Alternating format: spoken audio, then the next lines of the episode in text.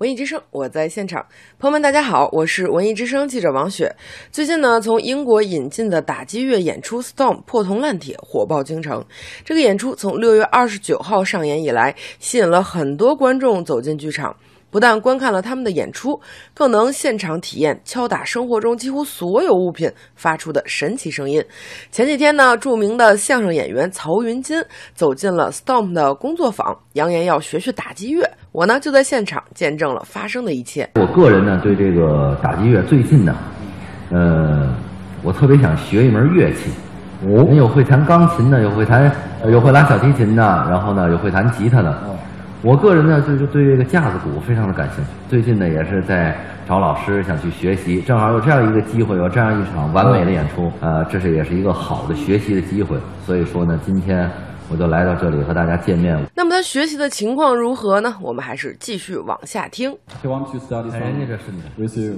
Yeah. Okay. 教教我，教教我。来来来 Uh, so we're going to start off with a, a number we do in the show called matches, where just we basically play with a matchbox. 火柴 Uh, there's many ways to many ways to hit it or to play it.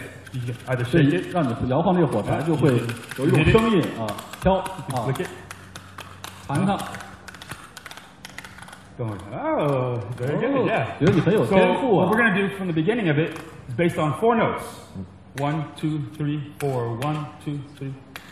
好，对， Play, play a little bit faster. We'll try it. Ready? We'll try it a little faster. One, two, three, four. one two three four one two three four。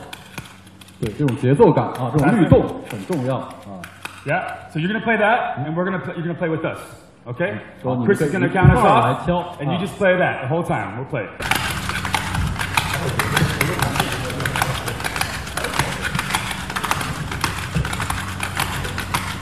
Go, yeah. Very good。 Very good, yeah?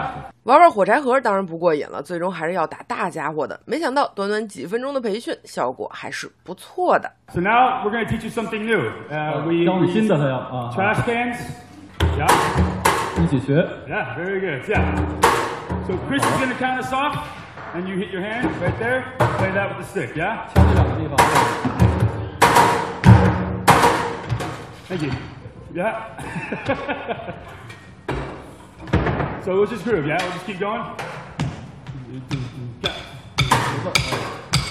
跟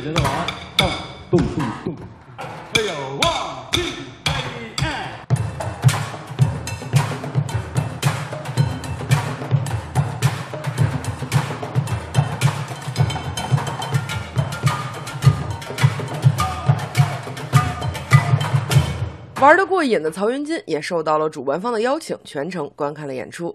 当天，Storm 的中国主办方也同时宣布，这一原定于持续到七月三十一号的演出将加演三十五场，横穿整个暑假，一直持续演出到九月四号。